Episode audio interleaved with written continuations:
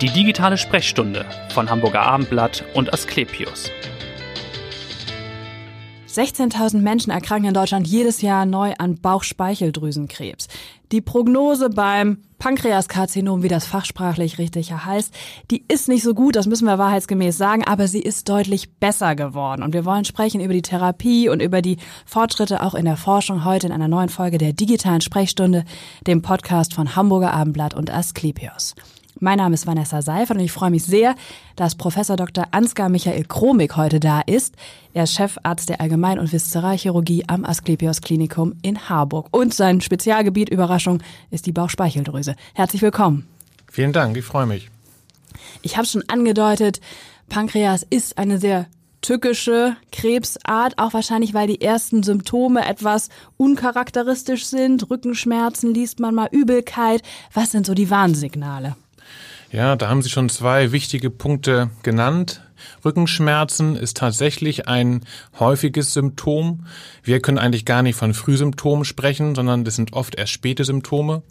Rückenschmerzen deswegen, weil die Bauchspeicheldrüse eigentlich mehr ein Rückenorgan als ein Bauchorgan ist. Die liegt so weit hinten auf der Wirbelsäule drauf, auf der Hauptschlagader, dass dort häufig Nervenfasern irritiert werden, die dann diese Rückenschmerzen machen. Mhm. Die manchmal auch in den Bauch nach vorne strahlen, aber deswegen typischerweise Rückenschmerzen.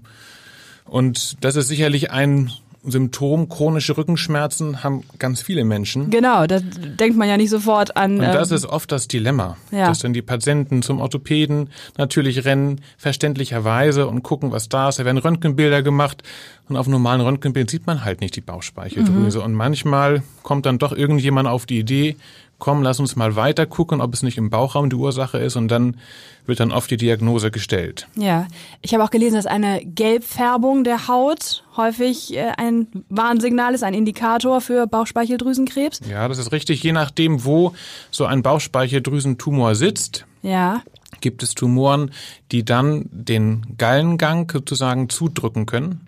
Der Gallengang fördert die Galle, die Gallenflüssigkeit, die in der Leber produziert wird. Und dieser Gallengang läuft von der Leber, kommt durch den Bauchspeicheldrüsenkopf hindurch und mündet dann dort in den Zwölffingerdarm. Und wenn dort ein Tumor ist, dann kann die Gallenflüssigkeit nicht mehr gut abfließen.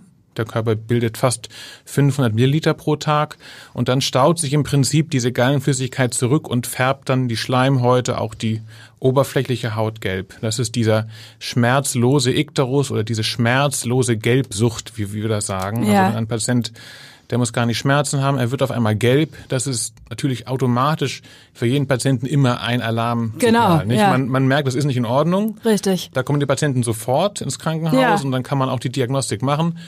Ist das Glück im Unglück fast, weil das ja ein klares Indiz ist und weil man dann sehr schnell reagiert und gar nicht erst diese Odyssee hat, vielleicht mit, ich gehe zum Orthopäden, ich weiß nicht, ich habe einen diffusen Schmerz. Ja, das hängt natürlich auch dann davon ab, wie groß so ein Tumor ist, aber sicherlich ein, auch da kann ein, auch wenn ein ähm, Bauchspeicheldrüsentumor praktisch in dieser Region wächst und den Gallengang verschließt und man wird gelb, natürlich kann man dann auch schon Metastasen irgendwo Mhm. haben, aber die, die, die Chance ist sicherlich etwas besser, als wenn so ein Tumor fern von dieser Region wächst und manchmal wirklich unerkannt vier, fünf, Ja. sechs Zentimeter groß werden kann oder schon Metastasen haben, ehe man ihn bemerkt. Ein, an, ein anderes wichtiges Symptom ist tatsächlich auch der Gewichtsverlust. Es ist wirklich so, dass dieser Tumor im Prinzip unserem Organismus die Kalorien klaut, die wir Okay. eigentlich für unseren Stoffwechsel, für unseren Umsatz brauchen, die klaut er uns. Die Ja. Patienten haben oft auch eine gewisse Appetitlosigkeit, Ja. Oft auch eine gewisse Schwäche und Antriebsarmut. Fatigue nennt man das im, im Englischen, kann auch manchmal sogar fehlinterpretiert werden als eine Depression. Aber Gewichtsverlust ist immer alarmierend. Also Okay. wenn ein Patient in ein paar Monaten fünf, sechs Kilogramm verliert, ungewollt, dann muss man immer auch an so eine konsumierende Erkrankung, wie wir das nennen, also eine Krebserkrankung denken und natürlich auch an Bauchspeicheldrüsenkrebs. Genau. Vielleicht wollen wir noch mal schauen, was tut die Bauchspeicheldrüse eigentlich? Viele wissen das ja gar nicht. Welche Funktion hat die eigentlich? Oder im Kern sind es ja zwei Funktionen, Ja. glaube ich, die sie hat. Die eine Funktion ist die Bildung von Bauchspeichel. Deswegen heißt es ja auch so. Der Bauchspeichel ist eine ganz wasserklare Flüssigkeit. Wirklich sieht auch aus wie unser Mundspeichel. Und davon bildet die Bauchspeicheldrüse bis 1000 Milliliter pro Tag, also eine richtig große Menge. Und diese Flüssigkeit enthält unheimlich viele Enzyme. Das sind spezielle Eiweiße, die für die Verdauung unserer Nahrung wichtig sind. Das sind unzählige einzelne Enzyme, die Nahrungsbestandteile wie Kohlenhydrate, Fette, Eiweiße zersetzen können. Und deswegen ist die Bauchspeicheldrüse wichtig für unsere Verdauungsfunktion. Mhm. Und dieser Bauchspeicheldrüsensaft, dieses Sekret, wird über einen Bauchspeicheldrüsengang, einen großen Gang, der in der Mitte von der Drüse liegt, auch Richtung Zwölffingerdarm, also den oberen Dünndarmanteil geführt und tritt dort in den, in den Dünndarm über, in den Zwölffingerdarm über und kann dort zusammen mit der Gallenflüssigkeit sozusagen für die Verdauungsfunktion sorgen. Mhm, das ist die eine Funktion. Das ist die eine Funktion. Und die andere wichtige Funktion ist die Hormonproduktion. Das ist also eine endokrine Drüse, eine hormonbildende Drüse. Ganz wichtig ist hier das Insulin. Das genau, ist unser. Das kennt man natürlich die, wichtig für die Blutzucker. Für die Blutzuckerregulation. Wenn man davon zu wenig hat, dann kriegt man Zucker. Mhm. Auch das kann tatsächlich, wenn wir wieder auf die Symptome gehen, ja. auch mal ein Frühsymptom oder ein Warnsymptom sein, dass sich eine dass sich eine Zuckerkrankheit neu bildet, ja. neu manifestiert, also neu in Erscheinung tritt, oder eine bestehende Zuckerkrankheit sich einfach verschlechtert. Man mhm. wundert sich, warum brauche ich eigentlich mehr Insulineinheiten? Ich mache doch alles so wie immer. Da kann tatsächlich auch mal ein Bauchspeicheldrüsentumor eine Ursache sein. Deswegen okay. also die erst die das erste Auftreten, das erstmalige Auftreten einer Zuckererkrankung und eine Verschlechterung muss einen auch immer an die Bauchspeicheldrüse denken lassen. Ja. Ein anderes wichtig, also die Bauchspeicheldrüse macht noch mehr Hormone außer Insulin, macht ja. auch den Gegenspiel, das Glucagon und eine ganze Reihe von anderen Hormonen. Zum Teil kennen wir auch deren Funktion so im genau noch gar nicht. Ja. Aber das ist eine ganz wichtige, das ist ein ganz wichtiges zentrales Steuerungsorgan für unseren Stoffwechsel. Ja. Und wer ist jetzt besonders gefährdet, äh, ein Pankreaskarzinom zu entwickeln oder Bauchspeicheldrüsenkrebs zu bekommen? Gibt es da eine bestimmte Risikogruppe? Weiß man das? Der wichtigste Risikofaktor ist tatsächlich das Alter. Das mhm. ist eine Erkrankung des alten Menschen. Je älter man wird, desto höher ist die Chance, dass man Bauchspeicheldrüsenkarzinom bekommt. Ähm, es gibt auch andere Faktoren, die eine Rolle spielen können. Rauchen spielt eine Rolle, keine so große wie bei anderen Karzinomarten. Lungenkrebs, ja. das weiß jeder, das ist ganz wichtig, das Rauchen. Sicherlich ist Rauchen für Bauchspeicheldrüsenkarzinom auch ein Problem. Auch Fettleibigkeit, also extreme also extremes Übergewicht, eine mhm. Adipositas, eine krankhafte Fettleibigkeit stellt auch einen Risikofaktor dar. Es gibt ähm, noch weitere Risikofaktoren, wie zum Beispiel eine vorbestehende chronische Bauchspeicheldrüsenentzündung, eine chronische Pankreatitis, geht mit Schmerzen einher, Veränderungen am Organ. Wir wissen, dass diese Patienten, die oft jahrelang unter einer Erkrankung schon leiden, dieser chronischen Pankreatitis auch ein höheres Risiko haben für ein mhm. Bauchspeicheldrüsenkarzinom. Und es gibt auch einige Genveränderungen, die auch eine Rolle spielen. Es gibt auch ganz selten ein familiäres, einen familiären Bauchspeicheldrüsenkrebs, der praktisch ja. innerhalb der Familie vererbt wird, ist aber spielt eine untergeordnete Rolle. Ja. Wichtig ist zu wissen, also ähm, der Hauptfaktor ist wirklich das hohe Lebensalter. Das hohe. also kann man da sagen, ab 60 steigt das Risiko stark oder? Ja, 60, 70 steigt das, steigt ja. das, steigt das Risiko deutlich. Und bei Frauen und Männern gleichermaßen? Gleich, ja. ja. Wenn jetzt der Verdacht besteht und man äh, kommt zu Ihnen, welche Untersuchungen werden dann gemacht? Wie läuft das ab? Viele Patienten kommen schon mit irgendeiner Art von Untersuchung. Also wenn mhm. sie zum Beispiel diese Gelbsucht hatten, dass sie gelb geworden sind, dann gibt es meistens Laborwerte, wo man dann diese, diesen Anstieg der Gallenwerte im Blut praktisch quantifizieren kann. Oder es gibt schon Ultraschalluntersuchungen, manchmal auch eine Computertomographie. Mhm. Das ist sicherlich so die Basis. Eine Ultraschalluntersuchung vom Bauchraum wo man dann auch die Bauchspeicheldrüse in vielen Fällen gut beurteilen kann. Die Leber kann man mit beurteilen, ob Metastasen sind. Und dann ist das nächste wichtige neben Blutuntersuchung die Computertomographie des Bauchraums und auch äh, dann im weiteren Verlauf eine Kernspintomographie. Mhm. Das ist sozusagen das, was ganz wichtig ist. Und weitere Untersuchungen, wenn man dann wirklich Richtung Behandlung denkt, ja. sind dann noch eine innere Ultraschalluntersuchung, eine Endosonographie Das ist eine Untersuchung, die ist ähnlich wie eine Magenspiegelung. Anstatt einer Kamera ist da an der Spitze des Gerätes ein Ultraschallgerät und man macht praktisch einen Ultraschall von innen und kommt Ja. dann der Bauchspeicheldrüse, die man über den Magen und Zwölffingerdarm dann gut sehen kann, kommt man so nah wie sonst nie. Und hat Okay. dann eine super Auflösung und kann genau sehen, ist da vielleicht ein Tumor oder ist da keiner. Man kann Ja. auch reinpunktieren, eine Probe von nehmen.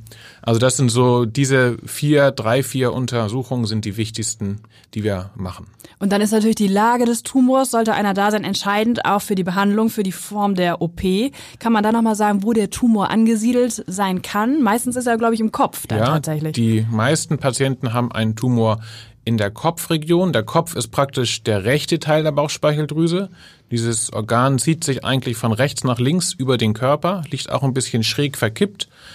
Ähm, rechts praktisch ist, also unter unserer Leber, da ist der Bauchspeicheldrüsenkopf lokalisiert, da sind die meisten Tumoren, aber es gibt seltener Tumoren auch in der Bauchspeicheldrüsenschwanzregion, das ist ganz links. Also die erste Frage ist, wo ist der Tumor lokalisiert? Dann ist die nächste Frage, wie groß ist so ein Tumor? Und vor allen Dingen, hat er bereits lebenswichtige oder große Blutgefäße beeinträchtigt oder infiltriert? Also das heißt zugemacht. Der Tumor, Ja. der kann, der ist, der wächst so aggressiv, dass er wichtige Blutgefäße verschließen kann. Und das ist für uns immer ganz entscheidend, wenn wir feststellen, ob ein Tumor überhaupt zu entfernen ist, also Ja. ob er resektabel ist, ob man ihn chirurgisch entfernen kann. Da gibt es tatsächlich manchmal Punkte, wo wir sagen müssen, nee, man kann so einen Tumor nicht operieren. Okay, und das wär, wann wäre das der Fall? Wann ist es nicht mehr operabel? Wenn zum Beispiel eine, ein, ein ganz wichtig, eine ganz wichtige Hauptader der Baucheingeweide verschlossen ist, das ist die Mesenterialarterie, das ist das Gefäß, was aus der Hauptschlagader abgeht und unseren ganzen Dünndarm und einen Teil des Dickdarms versorgt. Wenn dieses Gefäß komplett Ja. verschlossen ist durch den Tumor oder, oder, oder langstreckig eingemauert, da kommen wir an die Grenzen. Da wissen wir, selbst wenn es technisch machbar wäre, haben die Patienten von so einer Operation kein, kein, äh, keine, also pro- profitieren sie davon nicht, haben sie davon Ja. kein, kein Benefit. Manchmal gibt es auch Venen, die infiltriert sind. Das sind die, das ist die andere Sorte von Blutgefäßen im Bauchraum. Da ist es ganz besonders die Pfortader, das ist ein Blutgefäß, das führt das ganze nährstoffreiche Blut aus unserem Magen-Darm-Trakt zur Leber als erste Filterstation, wo im Prinzip die Nährstoffe auch schon sortiert werden. Und dieses Gefäß kann auch, wird auch typischerweise durch ein Pankreaskarzinom infiltriert. Da haben wir etwas bessere Möglichkeiten. Da kann man zum Teil auch diese, dieses Gefäß ersetzen. Es ist einfach technisch etwas einfacher, das Ja. zu lösen und hat auch für den Patienten oft noch einen Nutzen, wenn, Ja. wenn man das macht. Und wenn es nicht operabel ist, in diesem Fall, ist dann Chemotherapie das Mittel der Wahl oder wie wäre dann die Therapie in so einem Fall? neben dieser lokalen äh, Resektabilität, wie wir das nennen, also ist der Tumor entfernbar, müssen wir auch vorher noch immer die wichtige Frage stellen, sind Metastasen vorhanden? Nicht? Wenn Metastasen vorhanden sind, dann hat letztendlich die Chirurgie im Moment keinen Stellenwert. Das kann sich ändern. Ja. Es werden Studien jetzt aufgelegt, also gemacht, wo auch sein kann, dass das irgendwann eine Rolle spielt. Im Moment spielt das keine Rolle. Ähm, wenn man jetzt feststellt, es sind keine Metastasen da, zum Glück für den Patienten, Richtig. aber man kann den Tumor nicht entfernen, dann gibt es die Möglichkeit, dass man vor einer Operation eine Chemotherapie macht Um den Tumor zu schrumpfen? um den Tumor im Prinzip zum Schrumpfen zu bringen. Das ist ein Prinzip, was wir schon von ganz vielen anderen Tumorerkrankungen kennen und bei denen das auch schon etabliert ist, zum Beispiel beim Enddarmkrebs, Speiseröhrenkrebs, auch beim Magenkrebs. Also es gibt immer, das ist sozusagen ein genereller Trend in der Onkologie, in der Krebsbehandlung, dass wir versuchen, durch besonders gute Chemotherapien einen Tumor etwas kleiner zu bekommen. Ja, Wahrscheinlich machen wir ihn nicht nur kleiner, vermutlich verhindern wir auch, dass er dann weiter streut oder dass er streut. Kann auch sein, dass wir schon gestreute Zellen dadurch abtöten. Deswegen, Ja. da, sind, da, da gibt es viele Gründe, warum das im Prinzip sinnvoll ist. Ja. Und dann wird so eine Chemotherapie gemacht. Ähm, in der Regel zwischen zwei und sechs Monaten und dann guckt man, wie so ein Tumor anspricht, wie wir das nennen. Also man guckt, ob er kleiner wird. Man kann das auch an Laborwerten etwas nachvollziehen. Es gibt Tumormarker. Wenn die vorher erhöht sind und unter Chemotherapie werden sie kleiner oder schrumpfen, dann spricht das für ein Ansprechen, für einen Erfolg und dann versucht man sozusagen sekundär, also erst nach zwei, drei Monaten Chemotherapie, einen Tumor zu entfernen. ja. Und wie schnell würde operiert, wenn man sagt, das ist jetzt operabel, der Tumor, wie schnell macht man das? Also sagt man, wenn der Verdacht ganz evident ist, ja, sofort oder muss das erst histologisch nochmal abgeklärt werden? Wie schnell würden Sie da reagieren? Das ist etwas unterschiedlich. Also natürlich kommen die Patienten oft mit großer Angst und die Angehörigen ja. in, in, so eine in meine Sprechstunde und natürlich tickt innerlich die Uhr immer und wir versuchen natürlich die, diese Patienten möglichst zeitnah zu behandeln ja. das ist klar also mein Motto jetzt es kann aber bei anderen Chirurgen auch anders sein ist immer maximal eine Woche warten dann sollen oh, sie ja. operiert mhm. werden Weil ein bisschen Zeit braucht man oft noch manchmal fehlt noch eine Untersuchung ja. wir müssen ja auch daran denken, ob der Patient überhaupt eine Operation übersteht. Also das mhm. eine ist Frage nach Metastasen. Ist ein Tumor also ist er entfernbar, ist er resektabel? Ja. Wir müssen aber auch die Frage stellen, ist der Patient überhaupt einer Operation zu unterziehen? Hat er Vorerkrankungen, mhm. die das vielleicht limitieren oder die uns zur besonderer Vorsicht äh, äh, verleiten müssen. Also das, ja. das, das braucht oft auch noch ein paar Tage Zeit. Ähm, in der Regel versuchen wir das innerhalb von einer Woche zu machen. Mhm. Und die Frage, ob man immer vorher, vor so einer Operation, eine Probe aus dem Tumor braucht, ist auch etwas kontrovers, wird sie diskutiert. Ähm, ich handhabe das so mit meinem Team, wenn wir wirklich den hochgradigen Verdacht haben, dass es ein Tumor ist, ja. dann einigen wir uns darauf im Tumorboard mit den Gastroenterologen zusammen, mhm. mit den anderen Spezialisten, dass wir das bewusst nicht machen und wirklich die Operation nicht weiter hinauszögern. Sondern äh, sofort Direkt operieren. Dann operieren. Denn ja. so eine Probeentnahme aus dem Tumor kann auch mal negativ sein, also kann uns fälschlicherweise suggerieren, dass dort kein Tumor ist so. und es ist doch einer da. Ja. Mhm. Das ist mhm. auch das Besondere am Bauchspeicheldrüsenkrebs. Das ist eine, wenn man sich so einen Tumor als Block oder als einen Ball vorstellt, mhm enthält der ungefähr nur 20 bis 30 Prozent Tumorzellen. Der Rest davon ist Bindegewebe. Das ist ganz anders als zum Beispiel bei einem Darmkrebs. Ja. Wenn Sie eine Darmspiegelung machen und sehen einen, einen Tumor und nehmen eine Probe draus, haben Sie eine sehr hohe Chance, dass da wirklich auch Karzinom nachgewiesen ja, wird. Ja. Bei der Bauchspeicheldrüse haben Sie sehr viel entzündliche Umgebungsreaktion und Bindegewebe. Das macht mhm. halt dieser Tumor, das macht ihn aus. Da kann man oft mal daneben stechen, okay. Anführungszeichen. Ja, also ja. ohne, dass man das jetzt falsch sieht, einfach Pech gehabt in der... Und wird dann auf die falsche Fährte. Auf, halt. auf die mhm. falsche Fährte gelockt und, und äh, wenn praktisch trotzdem der Verdacht so stark ist, dass man dachte, das muss doch ein, das wird ein bösartiger Tumor sein. Wir wollen jetzt nicht dieses Risiko ähm, eingehen, immer mehr Zeit zu ver, äh, verstreichen zu lassen, dann operiert man. Und ja. so machen wir das auch. Aber viele Patienten fragen genau danach, ist denn das wirklich ein Tumor? Sind sie denn da sicher? Natürlich. Und dann ne? können wir immer nur sagen, wir werden das letztendlich bei der Operation klären. Mhm. Und im Zweifelsfall kann man dann natürlich bei einer Operation, ehe man jetzt sehr viel Schaden, Anführungszeichen, angerichtet hat, kann man natürlich bei einer Operation sehr viel besser Proben nehmen und natürlich. ganz gezielt und mhm. dann auch sofort wegschicken und sagen, okay, da ist jetzt ein Tumor, es ist ein bösartiger äh, Tumor, es ist ein Pankreaskarzinom, jetzt können wir auch weiter operieren. Ne? Mhm. Das ist dieser Schnellschnitt, so nennt sich das, eine ja. Schnellschnittuntersuchung. Und wie läuft dieser Eingriff, diese komplexe Operation, wie läuft die ab? Wie lange dauert die? Was wird genau entfernt? Was wird gemacht? Also wenn die Diagnostik vollständig ist, also Computertomographie, in vielen Fällen auch Kernspintomographie, auch eine Endosonographie und man hat keine Metastasen vorher festgestellt, dann gucken wir trotzdem natürlich vorher, ob nicht doch bisher nicht bekannte Metastasen vorhanden sind.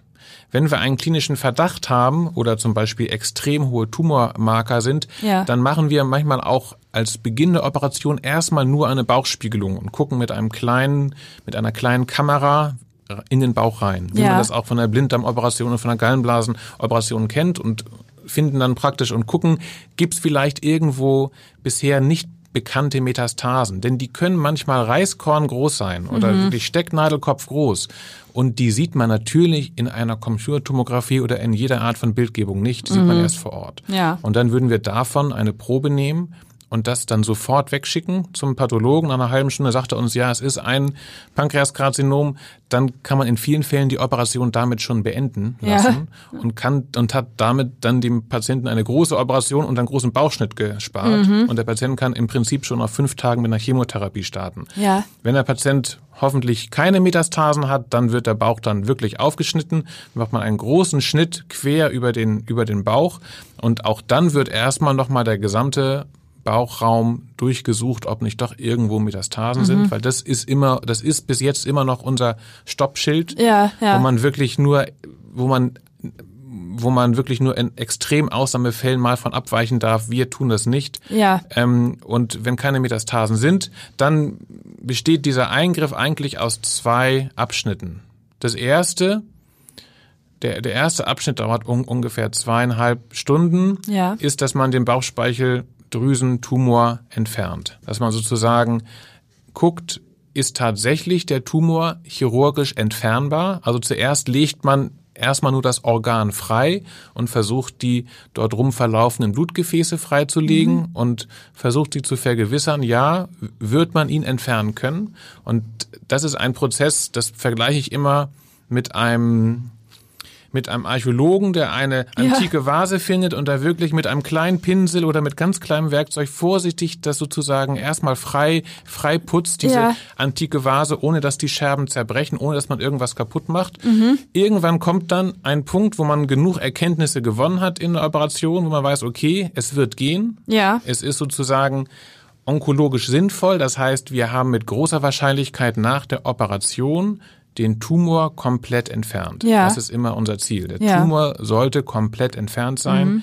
Deswegen dürfen auch keine Metastasen drin sein, das Richtig, ist ja. klar. Also der Tumor, der Patient soll tumorfrei sein. Und dieser Punkt sozusagen, den gibt's irgendwann. Das ist ja wie ein Point of No Return.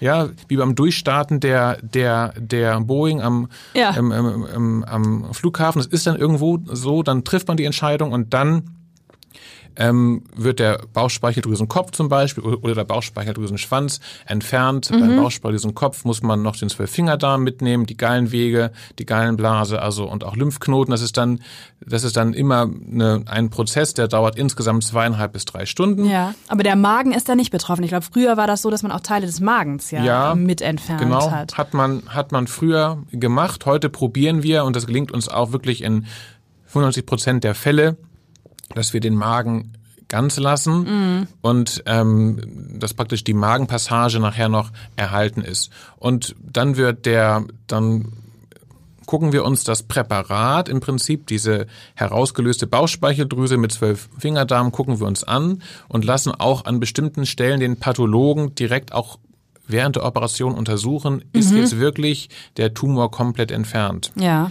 Das ist halt wichtig. Manchmal gibt es Stellen, wo man nicht genau weiß, ist da jetzt noch Bindegewebe, was auf dem Gefäß klebt, oder ist das noch Tumorzelle? Ja. Deswegen, da machen wir auch in, bei in unterschiedlichen ähm, Punkten dann eine Stichprobe, um zu wissen, okay, der Tumor ist wirklich im Gesunden entfernt und, und wenn das der Fall ist, dann steht als nächstes die Rekonstruktion an. Das ist dann Ja. nochmal zweieinhalb, drei Stunden, Okay. manchmal auch mehr. Ja. Und dann müssen wir im Prinzip die Organe wieder so zusammennähen, jetzt bei dem Bauchspeicheldrüsenkopfkarzinom, bei der sogenannten Wippeloperation, so nennt Genau. die sich, dass im Prinzip die ganzen Säfte wieder fließen können, dass der Magen-Darm-Trakt wieder funktioniert. Ja. Und das ist natürlich kompliziert, das kann man sicherlich über einen Podcast nicht so gut Aber beschreiben. ich finde, Sie machen das gut, aber das ist das- natürlich eine komplexe Das- Operation. Genau. Also, Das sind auch Dinge, die ich natürlich auch den Patienten vorher gründlich erkläre. Also Ja. so ein so ein Aufklärungsgespräch für so eine Operation und Ja. oder auch so ein ja wo wir über die Diagnose sprechen und die geplante Operation, das dauert locker eine Stunde bis eineinhalb Stunden. Das ist einfach komplex. es ist komplex und ich glaube auch, da gibt es sicherlich viele Nachfragen. Ich, viele eine habe ich in Foren immer wieder gelesen, ist ja die Frage, bin ich dann nach der OP Diabetiker? Das schließt ja dann an, an, an die Funktion, die wir ja erläutert haben, der Bauchspeicheldrüse. Ja, Genau. wie ist das dann?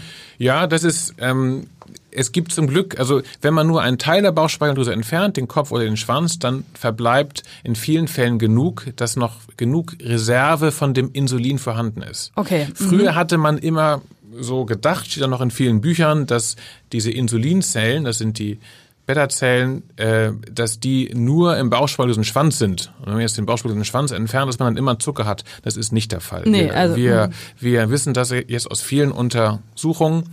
Ähm, es spielt auch eine Rolle, ob ein Patient vorher schon vielleicht eine gewisse Neigung hatte zu einem Blutzucker oder eine grenzwertige Zuckerstoffwechsellage, eine grenzwertige Diabetes-Stoffwechsellage. Diese Patienten haben natürlich dann nach einer Operation ein erhöhtes Risiko, ein insulinpflichtigen Diabetes zu bekommen, als Patienten, die jetzt komplett gesund sind und immer gesund gelebt haben, nicht übergewichtig ja. sind, ja.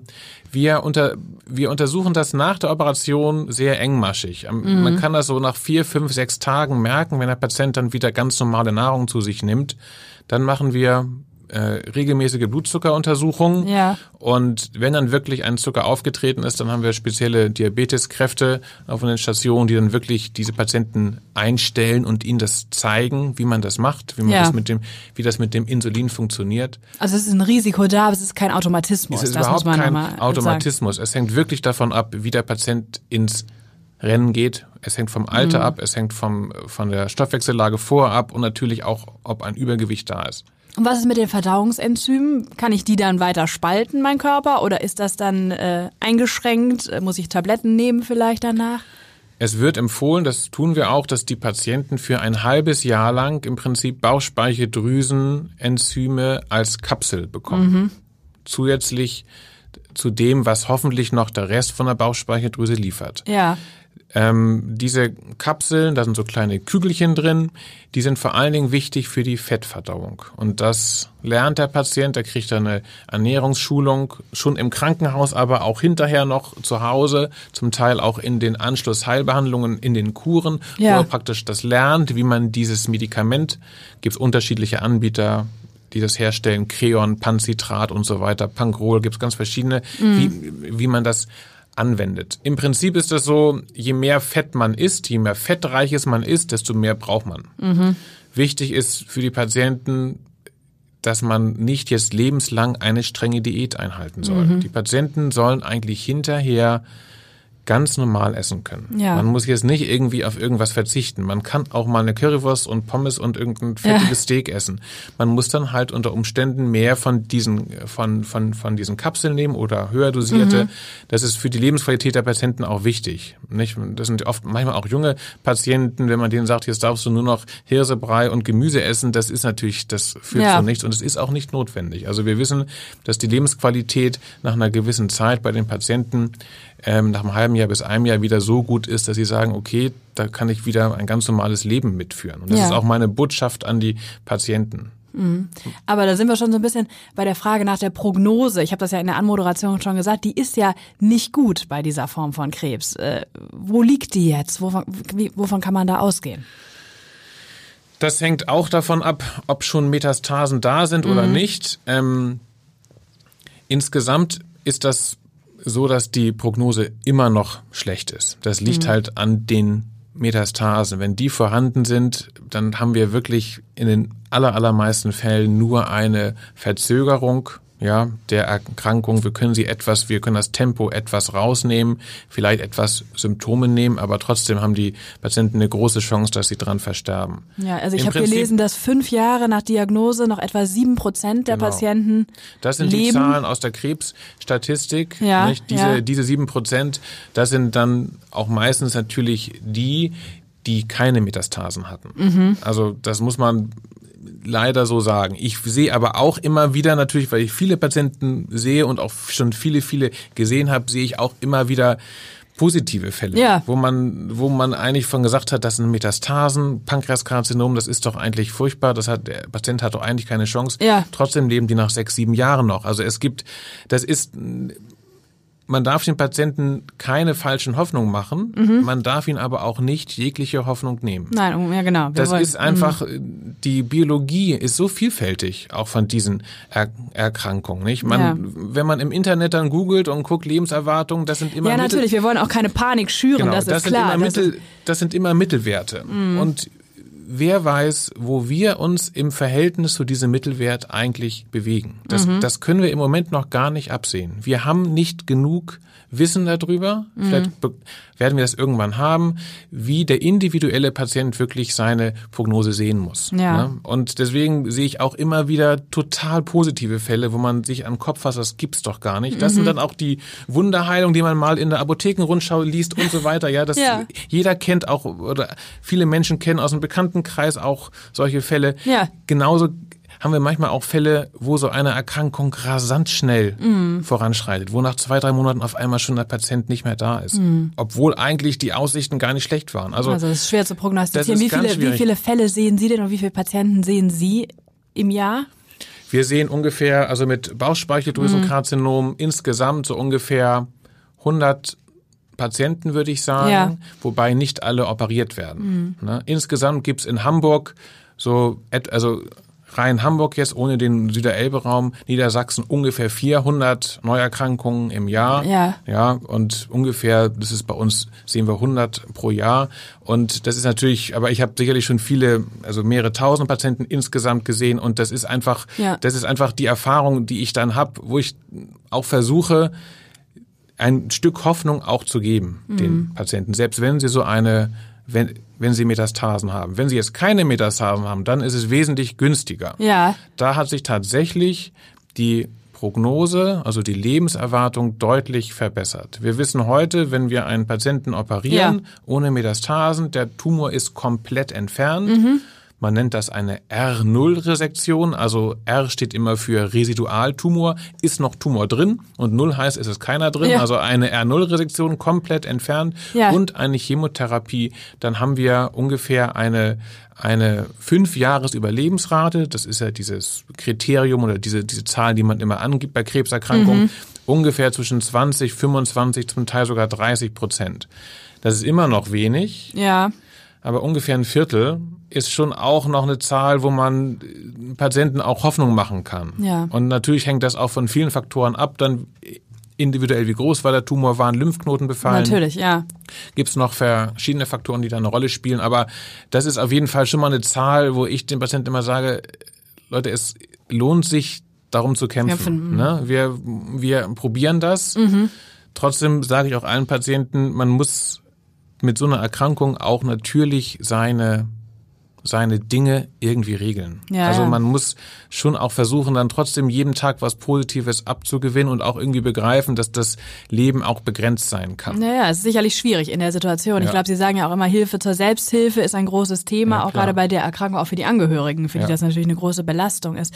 Gibt es da Selbsthilfegruppen, die Sie empfehlen? Bietet Asklepios da etwas an? Also wir arbeiten sehr eng, wie auch viele andere Kliniken in Hamburg, zusammen mit einer sehr guten Selbsthilfegruppe, nennt sich Arbeitskreis der Pankreatektomierten. Das ist ein etwas sperriger Begriff. Also pankreatektomiert heißt an der Bauchspeicheldrüse Operiert, operiert. ne? ja. Also Mhm. das ist eine Selbsthilfegruppe für Patienten mit Operation an der Bauchspeicheldrüse Ja. oder auch Erkrankungen. Nicht nur Krebs, auch chronische Bauchspeicheldrüsenentzündung und so weiter. Das ist eine extrem gute Selbsthilfegruppe. Die ist deutschlandweit, gibt es verschiedene Regionalgruppen, wird abgekürzt ADP, also Arbeitskreis der Pankreatektomierten. Ähm, das ist eine extrem gute Gruppe, wo tatsächlich Patienten sich regelmäßig treffen, untereinander sich austauschen über Probleme, die wir schon angesprochen haben, Zucker, Ernährung, wie viel Ja. von den Enzymen muss ich nehmen, bei welcher Mahlzeit. Ja, da gibt's verschiedene, immer, immer wieder Fragen. Manche haben vielleicht noch chronische Schmerzen, brauchen da Unterstützung. Und also diese Patienten treffen sich regelmäßig zur Selbsthilfegruppe, treffen, tauschen sich aus und natürlich bieten wir oder ich und andere Kollegen als Ärzte dann auch Vorträge an, verständlich für die Patienten zu unterschiedlichen Themen. Und obwohl ich mich mit dieser Erkrankung schon wirklich seit 15 Jahren beschäftige, intensiv lerne ich sogar bei diesen Treffen immer noch was Neues. Ja. Weil da kommen manchmal Fragen von den Patienten, die sind schon wirklich irre. Und man denkt, Mensch, das hast du eigentlich noch nie so durchdacht. Und ich lerne da, dass ich einfach dabei bin und, Mhm. und zuhöre, lerne ich halt selber noch unheimlich viel. Ja. Und natürlich ist schön, wir führen hier bei uns auch äh, dreimal ungefähr im Jahr bei uns in Harburg durch. Man sieht auch seine Patienten wieder, auch das Ja. ist schön. Das ist mm, fast manchmal so ein bisschen wie so ein Familientreffen, muss Mhm. ich sagen. Also man ist natürlich auch schön, diese Patienten, wo alles gut geklappt hat Richtig, und ja. die auch vielleicht eine Tumorerkrankung besiegt haben, die wiederzusehen, das ist natürlich Mhm. auch motivierend für mich, für mein Team, aber auch für die anderen Patienten, die Natürlich, dann dort die neu dazukommen. Die richtig. dann sehen, okay, der ist jetzt schon Der hat es geschafft. Das der ist ist jetzt schon fünf Jahre tumorfrei nach einer, Op nach einer Operation. Das ist halt für Mhm. die Patienten und die Ang Angehörigen wichtig. Also ein super Angebot werbe ich auch immer bei meinen Patienten, dass sie da Mitglied werden. Ja. Das ist eine, eine ganz segensreiche Einrichtung. Ja. Nochmal eine Frage zur Nachbehandlung dann. Nach der OP ist immer eine äh, Chemotherapie dann vorgesehen, nach der Operation? Ja, in der das, das ist der Fall, einfach weil der Tumor so bösartig in Anführungszeichen ist, so hinterhältig sein kann, dass er Mhm. vielleicht schon irgendwo kleine Zellen abgesiedelt hat Okay. in anderen Organen, wie zum Beispiel in der Leber, die man auf keiner Untersuchung sehen kann, die man, die vielleicht noch ein Jahr schlummern und dann irgendwann loswachsen. Deswegen ist eine äh, ist eine Chemotherapie immer indiziert, ist ist immer richtig. Ja. Natürlich gibt's auch mal Patienten, die das nicht wollen oder auch nicht können. Mhm. Also man darf da jetzt auch nicht ja mit dem Rezeptblock daneben stehen und sagen, das musst du jetzt nehmen, sondern Ja. natürlich auch eine individuelle Entscheidung. Gibt auch mal Patienten, die einfach vielleicht schon so alt sind oder vielleicht auch die Operation einfach nicht gut verkraftet Ja. haben, wo das dann nicht in Frage kommt, wo man einfach dann sagen muss, wir können den Patienten jetzt nicht weiter äh, belasten, aber prinzipiell In ist- der Regel wird das schon in der Regel wird das vorgesehen. empfohlen. Genau. Wollen wir vielleicht nochmal schauen auf die Forschung, denn es wird natürlich wahnsinnig viel geforscht auf diesem Feld eben auch, um die Prognose zu verbessern bei dieser Krebsform. Was sind da, was sind da jetzt so Ansätze? Ich weiß, es gibt die Immuntherapie, die jetzt zum Beispiel beim Hautkrebs ganz gute Erfolge hat, beim Melanom. Ist das was, was hier auch äh, zum Tragen kommt? hat für das Pankreaskarzinom keine so große Rolle. Also ein wichtiger, ein wichtiger Faktor, also ein wichtiges Feld für die, für die Forschung in der, für den Bauchspeicheldrüsenkrebs ist einmal die Früherkennung. Das liegt auf der Hand. Würden wir die Patienten alle früher erwischen, Ja, natürlich, äh. ehe sie Metastasen haben, könnten wir viel mehr operieren. Ich meine, Ja. Sie haben das in der Anmoderation gesagt, 6.000 Patienten sozusagen, ja, oder 12.000, eh, 16.000 Patienten im, im, Im Jahr. im Jahr, 400 allein hier in, hier in Hamburg. Das ist natürlich eine hohe Zahl. Ähm, warum haben wir keinen Marker? Warum gibt es keinen Blutmarker? Mhm. Wir kennen das alle vom, vom Prostatakarzinom. Da gibt es einen einigermaßen verlässlichen Marker, der bei den Männern dann irgendwann abgenommen wird. Ja. Also das ist ein Ansatz, Suche nach Markern im Blut, die uns zeigen können, da ist ein Risiko da für einen Bauchspeicheldrüsenkrebs. Da gibt es unterschiedliche Ansätze. Zum Teil sind das, ähm, sind das ähm, Stoffwechselprofile, also von unterschiedlichen Stoffwechselprodukten, die diese Tumoren abgeben.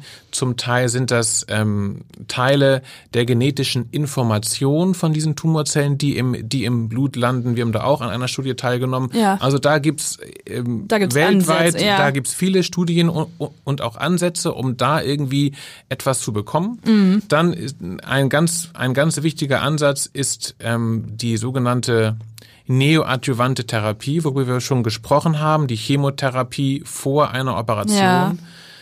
die bisher nur gemacht wird bei Patienten, wo wir sagen, wir kriegen den Tumor erstmal so nicht raus. Auch da gibt es Studien, die ähm, jetzt gestartet sind, wo die Patienten, wo alle Patienten eigentlich erst eine Chemotherapie bekommen.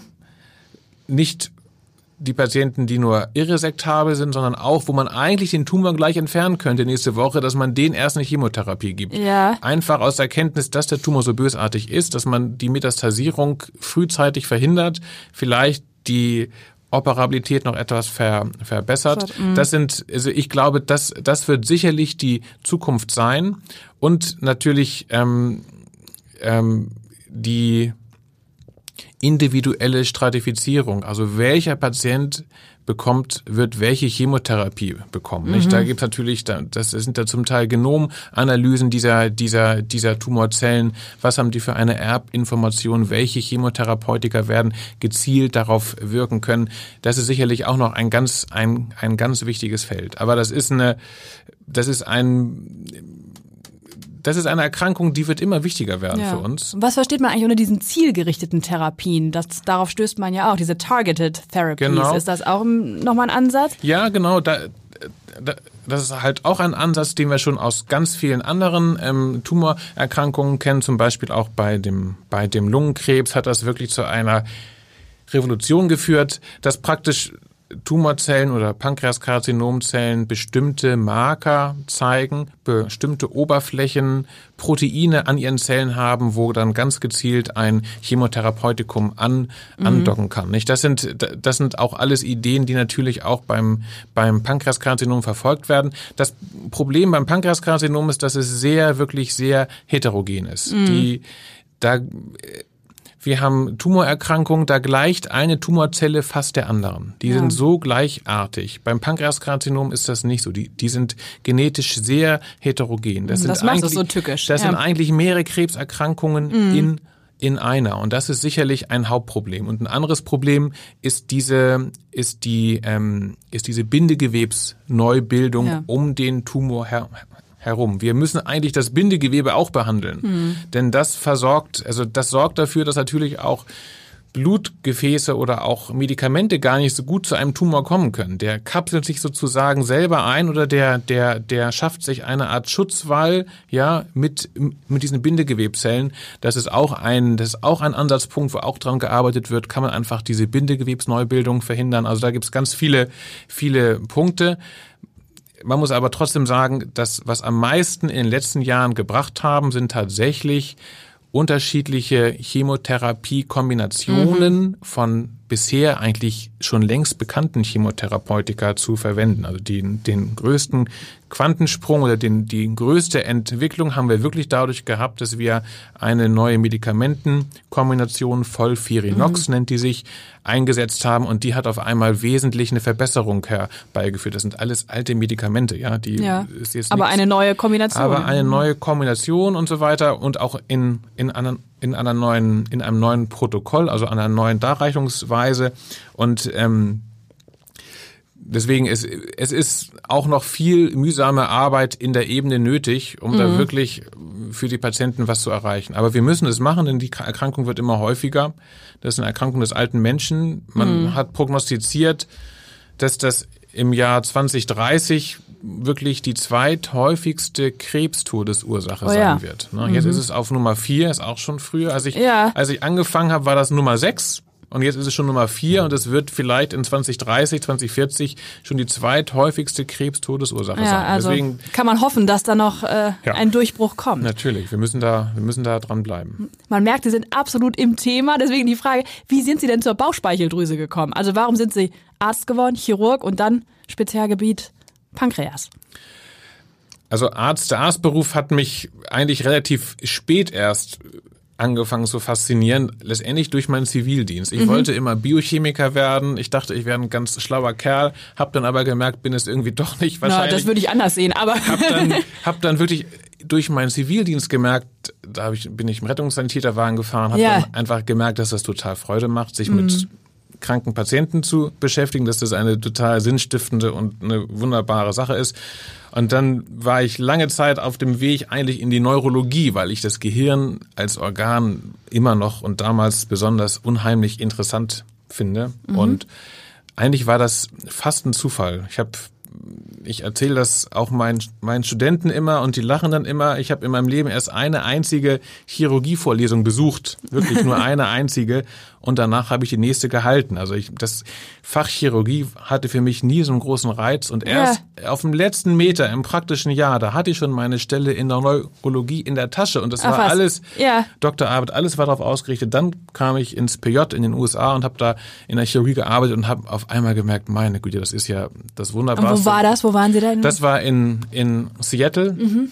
In der University of Washington, riesen Kinderkrankenhaus, also eine riesen Kinderchirurgie, Ja. auch Erwachsene, aber Kinder. Und da habe ich sehr viel machen dürfen und sehr viel gesehen und habe einfach gemerkt, was das eigentlich für ein wunderbares Fach ist. Also Mhm. gerade auch dieses manuelle. Und da haben sie immer zu mir gesagt, don't waste your medical skills. Du musst doch irgendwas mit deinen Händen machen. Das kannst du nicht, kannst doch nicht nur Neurologe werden. Und dann Ja. kam diese Entscheidung für die Chirurgie, die ich auch nie bereut habe. Also das, Ja. ich finde diese Kombination aus der Gedankenarbeit, die man macht, dass man sich mit den Krankheitsbildern beschäftigt, dieser manuellen Tätigkeit bei der Operation und auch diesem wahnsinnig direkten Kontakt mit den Patienten finde ich einfach unheimlich schön. Und Ja. das, man hat einen, gerade wenn es um solche großen Operationen geht und man spricht mit den Patienten über wirklich, natürlich über Leben und Tod und klärt sie auf und das sind so enge Bindungen, die da entstehen, die einfach auch, wenn das dann gut geht und man hat dankbare Patienten, das gibt eigentlich nichts Schöneres. Das ist unheimlich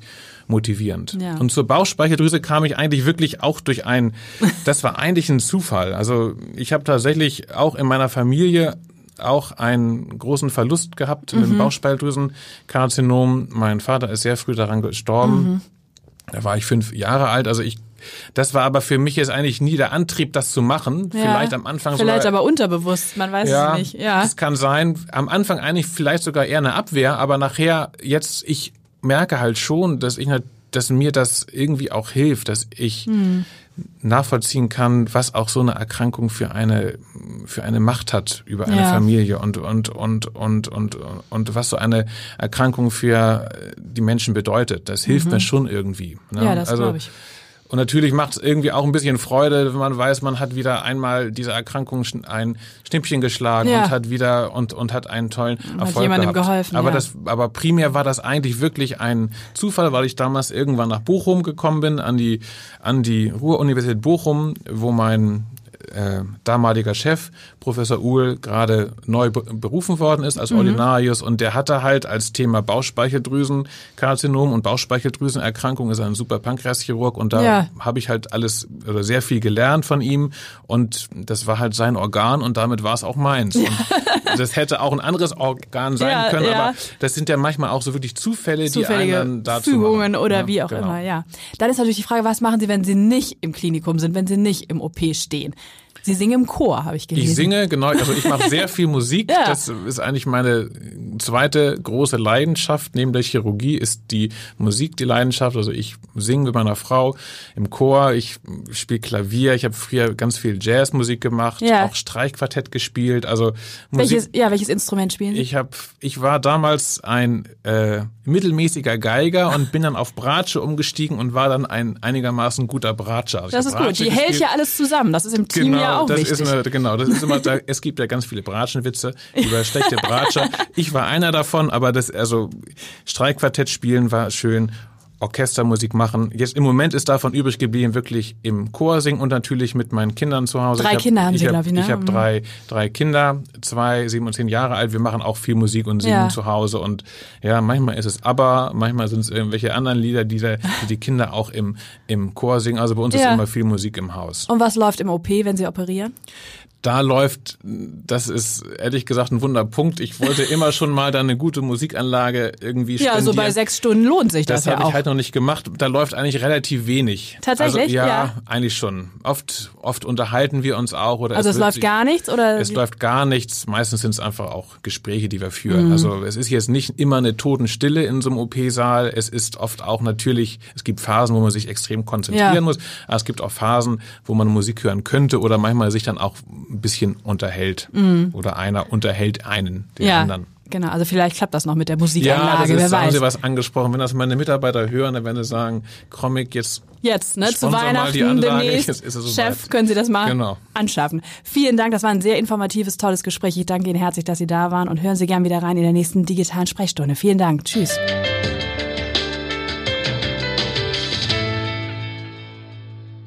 Weitere Podcasts vom Hamburger Abendblatt finden Sie auf abendblatt.de slash podcast.